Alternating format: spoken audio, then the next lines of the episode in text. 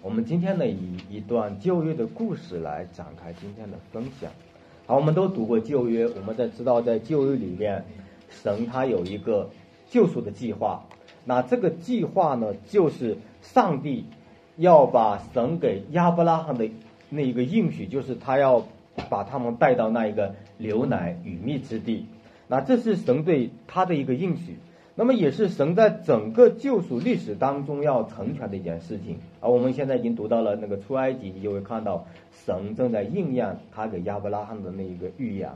那么当我们看那个旧约的时候，摩西带领以色列人来到了迦南，然后他就打发十二个探子进入迦南打探那个地方，是不是？而大家知道这些故事，那么我们可以看到，当探子回来的时候。有十个探子，他报了一个什么信息？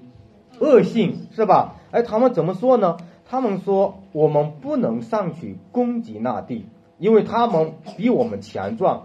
我们所窥探经过之地是通吃居民之地，我们在那里所看见的人民都是身量高大。我们在那里看见亚拿主人，就是伟人，他们是伟人的后裔。注意那句话，他说什么呢？据我们看。自己就如蚱蜢一样，然后呢，他又说了一句话，他们又说一句话说：“据他们看，我们也是如此。”哦，你看见一个什么事情呢？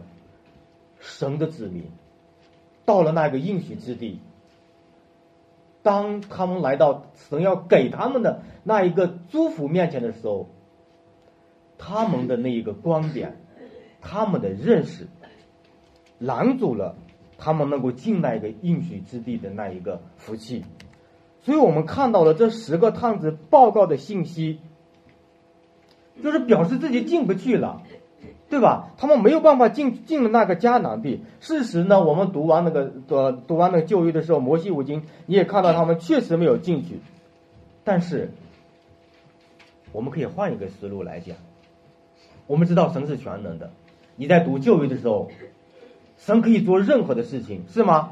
全能到可以做任何的事情。然后你可以想象，上帝可不可以打发天使来清空迦南地所有的敌人，让他们安安全全的进去？可不可以？不可以？上帝也可以在我们的生命中清除我们所有的拦阻，让我们一生无忧。可以不可以？为什么上帝要这么做？为什么上帝没有这么做？所以你就可以看到。因为神要以色列人百姓知道，他们的神是大能的神，他们的神是荣耀的神。你读出埃及记的时候，你会发现上帝接打所有的那些灾难给埃及的时候，就是对付了他们的那些假神。而这样，神的目的和旨意特别显明，就是让他的百姓去信靠他，去相信他，去与他建立一个亲密的关系。啊，这是神的旨意，所以希伯来书的四章的第二节，他就给出了我们一个合理的答案。你读一下，你就会知道，因为他那里面说什么呢？他说：“因为有福音传给我们，像传给他们一样，只是所听见的道与他们无异，因为他们没有信心与所听见的道调和。”这是一个致命的弱点，这是所有的人。对上帝反应后的一个结果，也就是说，以色列人没有信心来相信上帝的道，导致他们无法进入那一个神给他们的应许的流奶与蜜之地，也就没有进入那一个安息。不相信神的话，是宇宙间最邪恶的一件事情，因为他们不能进入安息。那十个探子呢，就集中在无法攻破的一个障碍上面，坚固的城市，强大的军队，高耸的巨人，他们看自己十分糟糕。据我们看，我们就如什么呀，蚱蜢一样。大家知道蚱蜢吗？啊，哦，据他们看我们呢，也是一样。也就是说，他们来到了敌人面前，来到了那个战场上，他们看自己和敌人看他们是一样的。他们没有看见什么的，没有看见上帝的应许，上帝的道，他们没有办法相信。所以他们用蚱蜢形容自己，他们也认同自己的对手就是如此的形容他们。换言之，以色列的十个探子把信息的焦点最终在的是自己的认识上，而不是上帝的话语之上。这就是他们失败的最大的原因。他们缺乏对上帝的信心，导致对现实产生一个有趣的看法。注意了，我们也是这样的。因为我们对神的话不了解，我们不明白上帝，不知道神的话语，我们对这个世界的评判都是不正确的。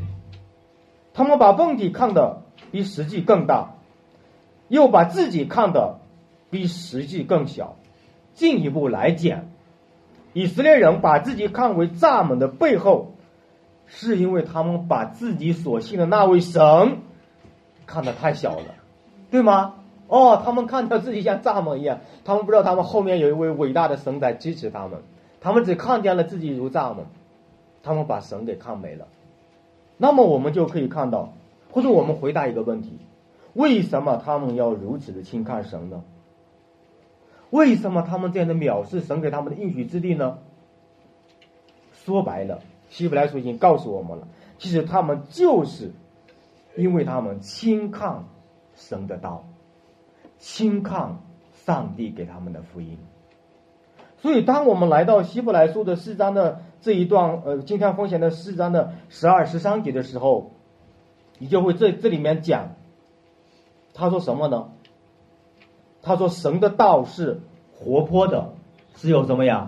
功效的啊！这是我今天要讲的第一点，就是神的话它具有生命。当我们在处理这一个神的道是活泼的，是有功效的时候，你一定要可以看到，就是神自己是一位什么样的活神，对吧？他是所有那一个生命的源头，这样的他的生命，他蛮有能力，或者他蛮有大能，要完成他所有的旨意和他要宣告的目标，对不对？那么这样我们就可以了解一件事情，什么呢？就是说，上帝说出来的话语。他一定要去成就，对吗？为什么他要去成就呢？因为他是活神，正因为他是活神，他说出的话语，他带着能力，他要成就的时候，他的话语是带着生命的，啊，这就是我们可以看到的这一句话的这个意思。所以，当你要去降神的时候，或者说当你要去寻求神的时候，我们唯一能可以找到的，就是上帝的话。对不对？啊，就是上帝的话语。也就是说，你要去降神之前，你必须降到他的道，因为活泼就是活着的意思，活泼是有生命的，神的道是有生命的。所以在旧约里面，耶和华把活的圣羊赐给摩西和他的以色列人。那么在新约当中呢，你也可以看到有同样的道，同样的一个原则，就是上帝用他那永活长存的道重生我们的生命。你就可以看到神的话不是一个那个白纸黑字写上面的一句话，而是活生生的、有动能的、有动感的、有力量的话语。活泼的圣言，指的就是上帝的。活泼有力的，能够行动的道，神的道是有动能的，有活力的，所以你就会看到圣经上一直在说，神的话就是什么呀？生命之道，对不对？啊，生命之道，这就是说，基督教的真理与所有宗教本质的不同的最重要的一点，就是我们所信的道是什么呀？生命之道。世上没有任何一个宗教敢宣称自己的话是活的，有没有？所有的宗教里面，除了基督教，没有敢说自己的话是有动能的、活泼的、是有生命的。唯有基督教，他如此的宣告。为什么？因为你所信的那位神，他是活神。你所信的那位神，他是独一的、真实的神。这道就是生命的主所讲的话，所以你就会看到，在圣经里面所隐藏的，就是上帝生命的应许，在神所创造的世界里面，每一个生命都是神话语的果效的彰显。大家是这样看这个世界吗？而如果你在外面看到一个小狗，或者你看一个一只蝴蝶，或者你看一个可爱的考拉，你知道那是生命的话语在它里面产生的动能吗？我们是不是这样的眼光在看这个世界？因为生的话是活的，所以我们可以看到，在这个五彩缤纷世界的背后，那是一个属天的眼光。因为上帝用他充满生机的话语创造了这个世界。求生怜悯我们，我们会看到什么呢？我们会看到上帝是如此的把他的话彰显在这个丰富的世界当中。而在中国的文化里面，如果我们懂中国的文化，他也在谈到。所以中国的老子，啊，他他是谈的道最多的一个哲史哲学家。所以道在中国的文化的影响当中，老子提出道的时候，他讲了一句话，我相信，我觉得大家应该都知道。他说什么呢？道可道，非常道。什么意思呢？他就是说，老子的意思就是说，道就是道。我也说不清楚，这个道是什么道，啊，他说不清楚。他讲到道的时候，他说没有形状，没有声音，没有实体，并且永恒不变。这道理不是用语言文字所能说得明白的，他不能具体的解释这道究竟是什么。为什么呢？因为老子不是永远的长存的活着，但是圣经却明确的告诉我们，我们的道。我们所信的道，神所讲的话是活的，是有功效的。耶稣基督他讲过一句话，他说什么呢？人活着不是单靠什么呀？食物，乃是靠神口里所说的什么呀？一切话。哎，你怎么理解这些经文呢？而你是不是认为说我们每天活着是因为我们每天的饮食在滋养着我们的生命，是这个意思吗？是不是这个意思？如果你在没有读这些经文之前，或者你在没有对这些经文没有深刻的理解之前，我相信大家的认识都是这样的。所有的人都认为我们活着是因为我们在吃饭，但是在这里面，他说不是的，乃是靠神口里所出的一切话。换一句话讲，就是说，我今天能够站在这里分享神的话，大家能够在下面能够坐着听上帝的话，是因为神的话说，你今天可以仍然活着。阿门。你是这样理解圣经吗？你是你是这样理解这句话吗？因为在这句话的背后，他说活着的不是单靠食物，而是靠神所出来的一句话。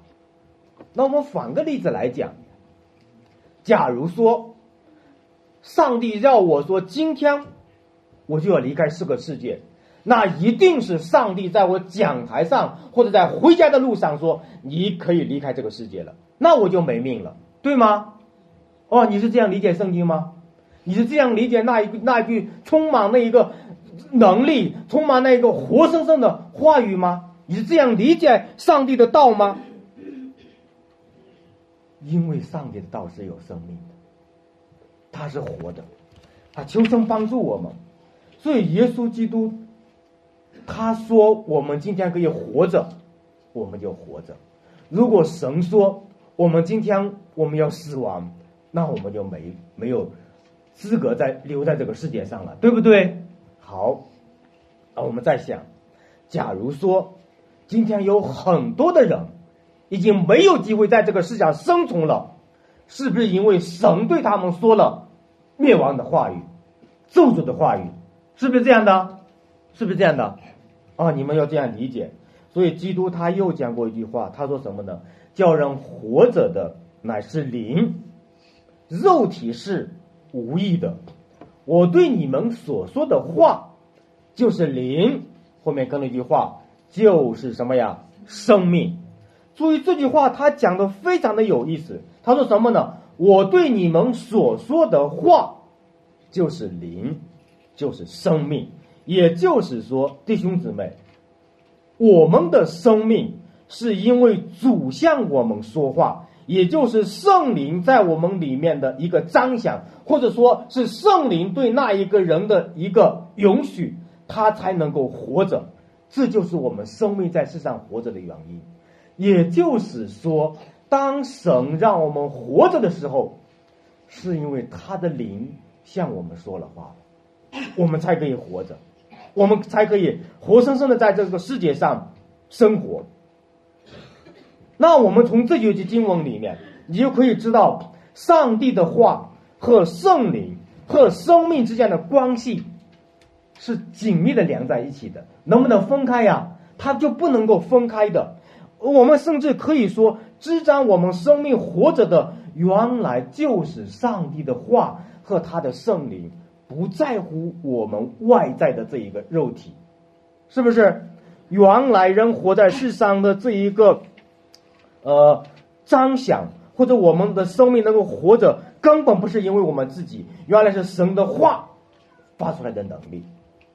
当神的道可以改变人的生命的时候，我们知道在这道里面领受了上帝自己的生命，神借着他的道把永生赐给我们。当神的道福音领到我们的时候，圣灵有没有做工呢？做工了。因此，圣灵和他的道不能分开，使我们的生命能够重生，使我们的生命看见属天的那一个荣耀，使我们能够知道我们活着，享受上帝的恩典，乃是他向我们说话了。啊，这个是这个是上帝在我们生命中所做的，所以我们看到了，你你就会发现了。神的话语很重要，是不是？现在我们不是在读经吗？大家都在读经吗？如果你没有上帝的话语，我们如何能够持守我们在神面前的信靠之心呢？是不是？所以你看，在这个约呃伊弗伊弗所书的一章的十三节，他讲的这样一一句话，他把道，他把福音，他把基督，他把圣灵都给联系了起来。他这些经文是怎么说的呢？以弗所书的一章的十三节，他说：“你们既听见真理的道，真理的道是什么呢？就是哪叫你们得救的福音。”他讲了道之后，他忽然转了，转成福音了。哎，福音之后，他又说了一句话，他说：“也信了基督。”然后又转了一下，既然信他，就受了所应许的什么呀？圣灵。哦，你就明白了，真理的道、福音、基督与圣灵是密不可分的。拥有上帝的道，你就有动能，就有生命，就有活力，就有圣灵，就有福音。当你信靠福音的时候，就是真理的圣灵与你同在的时候。当真理的圣灵与你同在的时候。就是神的话语与你同在，神的话语是活的，因为圣灵是活的，生是活的，我们的福音，它的主是活的。求上帝怜悯我们，我们的神他是活神，他把话语赐给我们，所以在我们在看这一位神赐给我们话的时候。约翰就讲了一句话，他说什么呢？他说：“论到从起初原有的生命之道，我们要传给你们，就是我们亲眼什么呀？看见、亲耳听见、亲手摸过，这生命已经想象出来，我们也看见过，现在又做见证，将将原与父同在，且想象于我们那永远的生命。”传给你们，也就是说，当上上帝的道，当神的话要想明出来，要赐给我们的时候，上帝的儿子道成为了什么呀？肉身彰显在我们的中间。也就是说，当我们要看那一个生命的话语，或者是你要得到生命之道的时候，你先要得着谁呀？得着基督，是不是？哎，生命之道不但自己成为肉身，在肉身生活中把神的道行出来，用我们可以明白的话把这道再传给我们听，他也把自己借着我们人的形状彰显出来，就是那一个永恒的本体，就是耶稣基督，就是耶稣基督。所以，具有生命本质、拥有位格的道，披着人形，来到我们的中间，来到历史当中，来到这个世界上，就叫道成肉身。求上帝帮助我们，原来生命之道就是我们的主耶稣基督所讲的话。生命之道就是你遇见的那一位生命的主，因为道、生命、圣灵是不能分开的。圣灵是赐给我们生命的灵，圣灵是启示的灵，圣灵是引导我们进入真理的圣灵。当圣灵借着他的道重生我们的时候，我们的生命就活了过来。当一个基督徒，他的里面拥有丰富的上帝的话语的时候，他的生命是丰盛的，他的生命是活耀的，他的生命是活的。当生的话带着功效、大能拎到我们的时候，他要求我们对他的劝勉发出反应，是吧？发出回应，做出选择。所以你就可以看到，当神的道临到这个世人的时候，临到一间教会的时候，或者说临到当时的犹太人的时候，就是要他们在心智上、在道德上做出选择：你信还是不信？你信他就拥有生命，拒绝他就失去生命，就这么简单。所以以色列人在旷野之地的失败，就是对神话语的失败。如果说神的话语就是神自己。以色列人不相信神的应许，就是不相信上帝的道。换一句话讲，旧约人在听福音的时候，和我们听见的是一样的，就是一个一件拯救的救赎的故事。拒绝上帝的话语，就是拒绝福音。不相信神的话语，其实就不能够相信福音。相信福音，就有神的同在。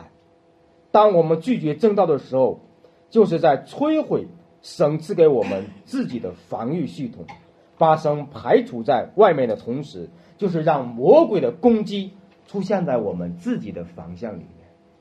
弟兄姊妹，我们愿意学习他的道吗？我们愿意下功夫来明白上帝的道吗？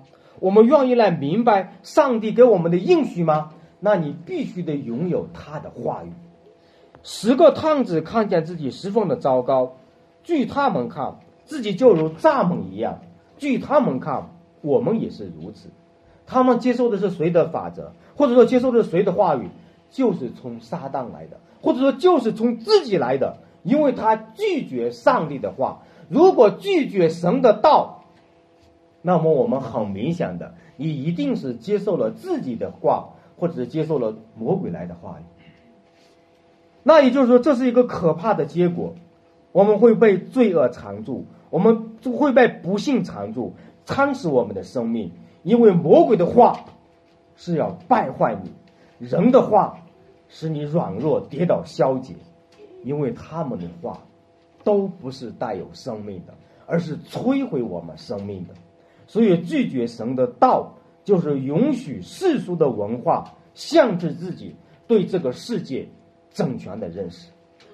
当以弗所书的第六章里面，他讲到说，我们要拿着圣灵的宝剑，就是上帝的道的时候，一个有灵的活人，当他信福音的那一刻，其实他就站在一个属灵的战场上来打仗。他打仗用什么兵器呢？这节经文告诉我们，就是什么呀？神的道，不是自己的思想，不是世俗的文化。而是什么呀？上帝的话语。所以说，当我们看到一场征战的时候，或者我们来欣赏一部电影的时候，尤其是那一个战争的电影，我们都盼望我们能够得胜，对不对？我们的得胜一定是我们的武器足够强大，对吗？没有一个武器弱小的他能够得胜。但是反观我们一个基督徒。一个上帝的儿女，在这个属灵的战场上，如果你没有上帝赐给你的武器，你如何过一个得胜的生活呢？所以求神来帮助我们。而一个牧师他讲过一段这样的话，他说：“如果圣灵是帮助你征战的神，圣灵的宝剑就是上帝的道，他能够带你走上战场，能够打赢这场战争。但是你面对战争的时候，圣灵到你的兵器库里去一查看，发现你一件兵器都没有，你怎么去来打胜仗呢？是不是啊？求神来帮助我们。”因为我们会发现，我们要出征，我们要征战，我们的兵器库里需要有满满的上帝的话语，因为神的道是生命的，是有果效的。所以，当神以主动的身份讲话的时候，他就是以他主动的动能、动力来推动他的话，来改变我们的生命。他说出来的话不会突然的返回。所以我们会看到，当以色列人来到迦南地面前，他们就不能够在上帝的那一个应许的之地面前得胜，因为他们对神的话语没有信心。我们人的话没有上帝的话充满能力，甚至于人会为自己的话而反悔，但是神却宣告他永远不会后悔他所讲出来的话语。神的话语真的是如此的有功效，如此的来在我们的人类历史当中，在我们的生命中做工。我们可以看整本圣经，你又可以知道，当创世纪三章十五节说到那一个女人的后裔要给他的神的选民、神的百姓带来一个祝福、带来一个拯救的时候，整本圣经的线索，它都是朝着这一个脉络。去写的，你就会发现，从新约到旧约，一直是神话语的一个成像，一个神话语的一个成就。为什么呢？因为他说，神的话是活泼的，是有功效的，他一定要成就他的话语。啊，求生真的是怜悯我们，让我们能够在他的话语里面得着上帝赐给我们的生命。啊，感谢主。那我们从这里面呢，你你就可以看到，当神的动能的话语。动态的话语，那一个生命的话语能够临到我们的时候，我们才能够得着那一个应许，那就是什么呀？就是永远的生命、永恒的生命、丰盛的生命啊！感谢主。那我们再讲第二点，神的话能够辨明人心。当希伯来书里面讲到神的话比一切两刃的剑更快，甚至红与灵。骨具骨髓都能刺入抛开的时候，它比喻的就是上帝的道能够辨明我们整个人的每一个层面。这就是说，反映出来上帝的那一个说出来的话语，它本身的实质，它的话语是有穿透力的。也就是说，神的道如同两刃的剑一样，所以是能够最令我们震惊的地方。就是它能够刺痛或者刺透我们整个人的那一个隐藏的部分，在这里面，圣经里面它讲的是灵与魂的一个抛开，啊，一个骨髓与骨髓的刺入抛开。那么我们知道，在圣经里面，人是由灵魂和肉体组成的，在圣经的语境当中，灵魂是不能给分开的。明白吧？那么骨肌与骨髓呢？它也是一个整体，它是不能够分开的。但是在这里面，神的话却能够把灵与魂、骨肌与骨髓分开，这是什么意思呢？他这是在告诉我们一个反常理的一件事情，叫不可分开的能够分开，表达的就是上帝的话语的那一个穿透力。也就是说，一个人。在神面前，无论是他物质的部分，还是非物质的部分，上帝的话语都能够辨明，都能够抛开，是这么一个意思。而我们来思考一下，我们知道我们都是在罪里面的，都是罪人，是吧？罪的公价就是死。当我们讲到罪的时候，我们的生命和灵魂与上帝是什么样的？分开的，对不对啊？我们是抵挡上帝的，所以一个罪人在神永恒的福分面前是瞎眼的，是无知的。在救赎的福音面前是顽固的一个抵挡者，是人蒙昧无知，并且被世俗化一切的风俗所迷惑，他根本没有能力去追求属天的福分，也没有能力和心思去寻求那一个福音正道。因为什么呢？因为魔鬼在他的里面有一个很强大的防御系统，他对上帝的话语就是什么呀？抵挡的，是不是？哎，他与救恩无关，他与神的国无份，他是局外人，毕竟活在世上没有指望，因为他认为人死了，生命没了，对不对？啊，这就是一个俗世的一个文化的认识。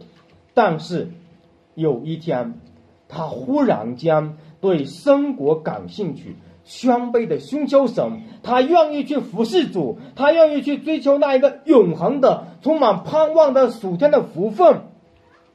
我想问大家，这是为什么？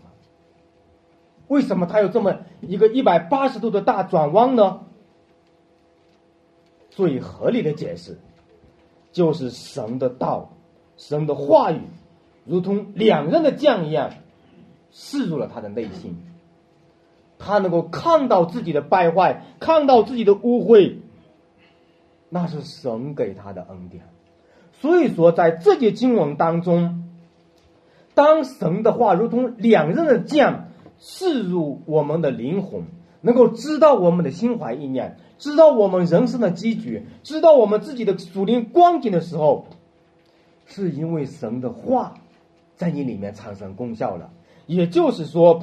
神的话，如果说刺入你的心，让你能够悔改，这是一个恩典，明白吗？也就是说，当你能够听懂上帝的话，你能够听懂讲台在讲什么，你能够明白圣经在说什么，原来是上帝的话语刺入了你的内心。原来是什么呀？原来是神的恩典临到了你，因为神的话语是有大能的，他是有能力的。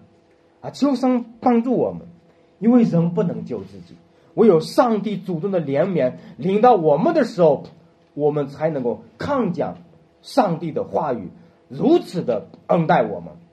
求神帮助我们，因为我们真的盼望神的话能够在我们的里面发生功效，因为我们自己不能做什么。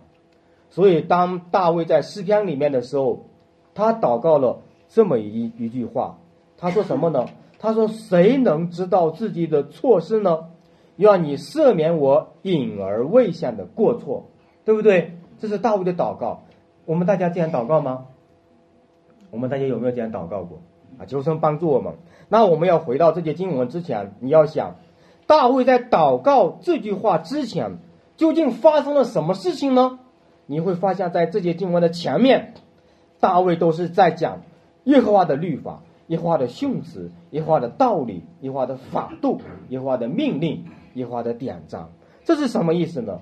这就是神的道，这就是神的话。大卫明白了神的话语之后，就发出如此的祷告，证明神的话已经刺入了他的内心，产生了一个属灵的果效。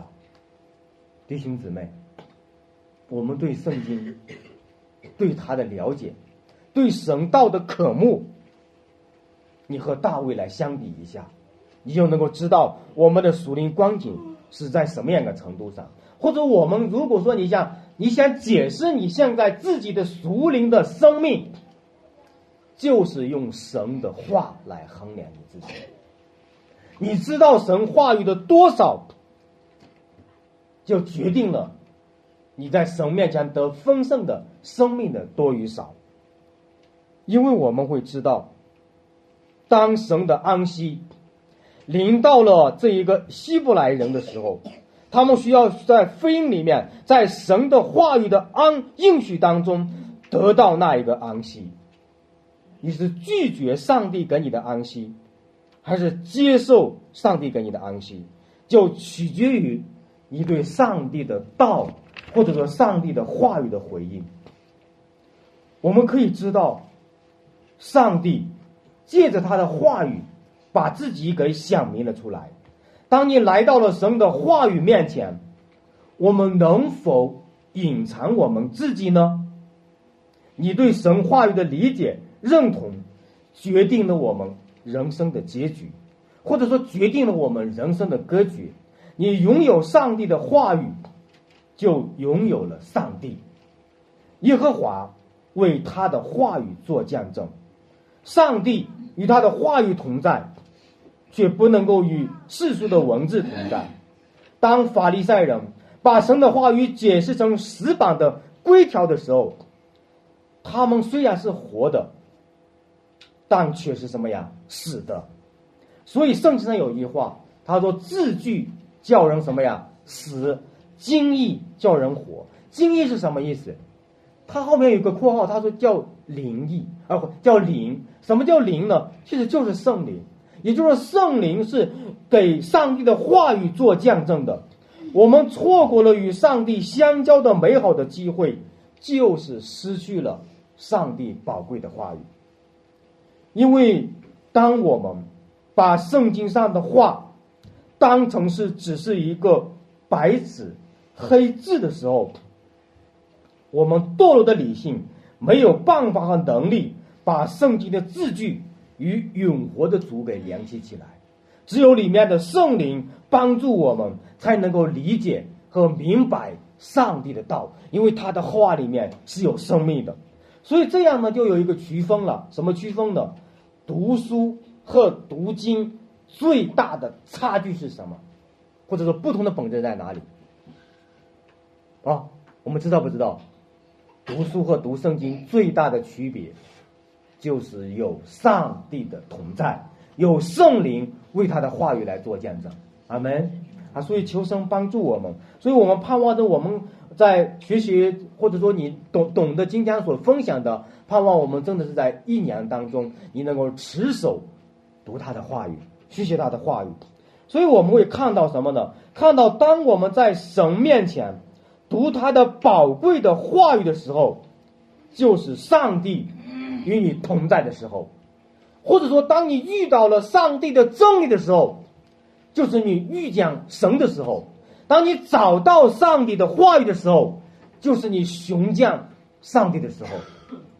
秋生来帮助我们。我们为什么读经的时候对圣经这样的乏味呢？你要知道为什么吗？因为我们没有那一个圣灵与我们的同在，你就会把圣经读得像读书一样，读得很死板，读得乏味，读得越不想读。为什么呢？因为你没有圣灵，因为圣灵与他的话语同在。我们每一个人需要在神面前祷告，求神帮助我们，在我们读经的时候有上帝的同在，有圣灵的同在。因为神知道你的处境，他洞察秋毫，用他的话语，他要造就我们，帮助我们，安慰我们，鼓励我们。也就是说，一个人如何的与上帝同行呢？就是与他的话语同行。一个人如何能够找到神呢？就是找到上帝的话语。那么反过来讲，如果你不喜欢他的话语，也不明白他的话语，你说你非常的爱主，你说你很爱神，这个是不是有点逻辑上不合？是不是？或者这是不是你在很矛盾的在谈一件事情？你就能够知道了，原来神的话与圣灵。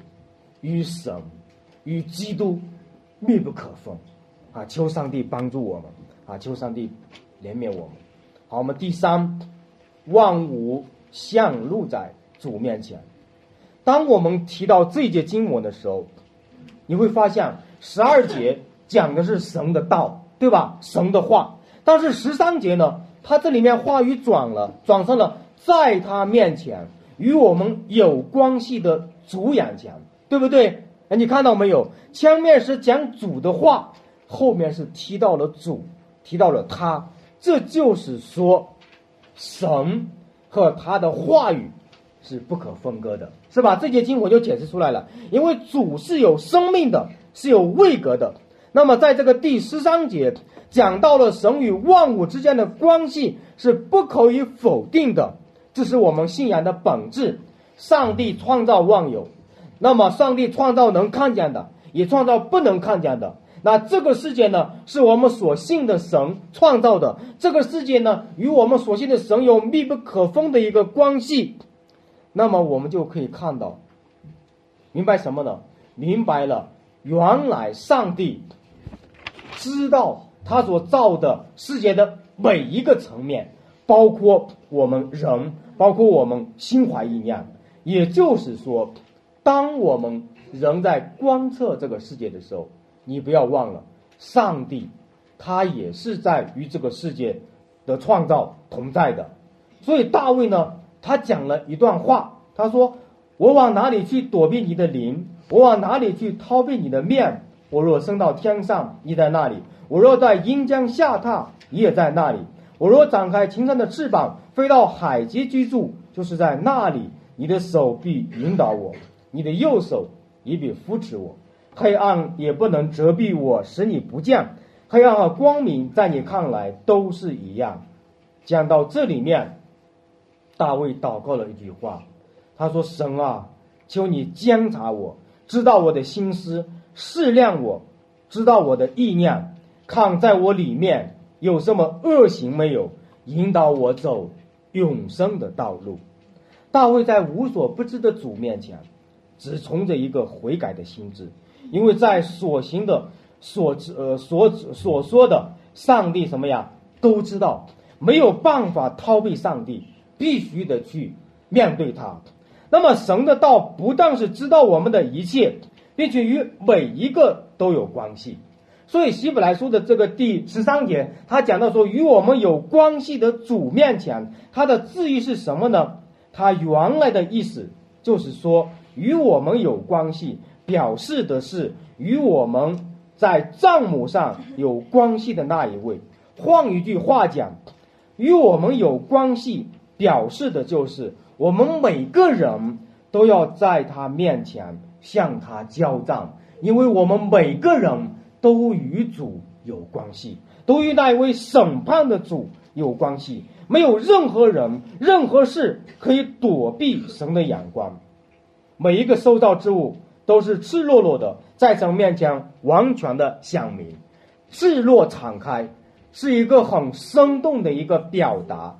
那这个字呢，在新约里面只出现过这一次。那这是一句，这是个是什么意思呢？它的意思就是被征服的意思。它的意思就是一个人仰望在地上或者卧在地上，他的金像，他的头。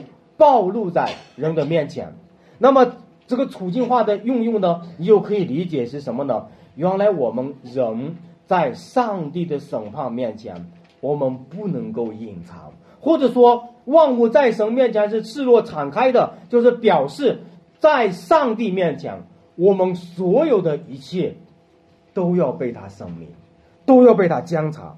这是一个什么画面？这是一个被审判的画面。所以把这两节经文联系起来，神的意思很明白。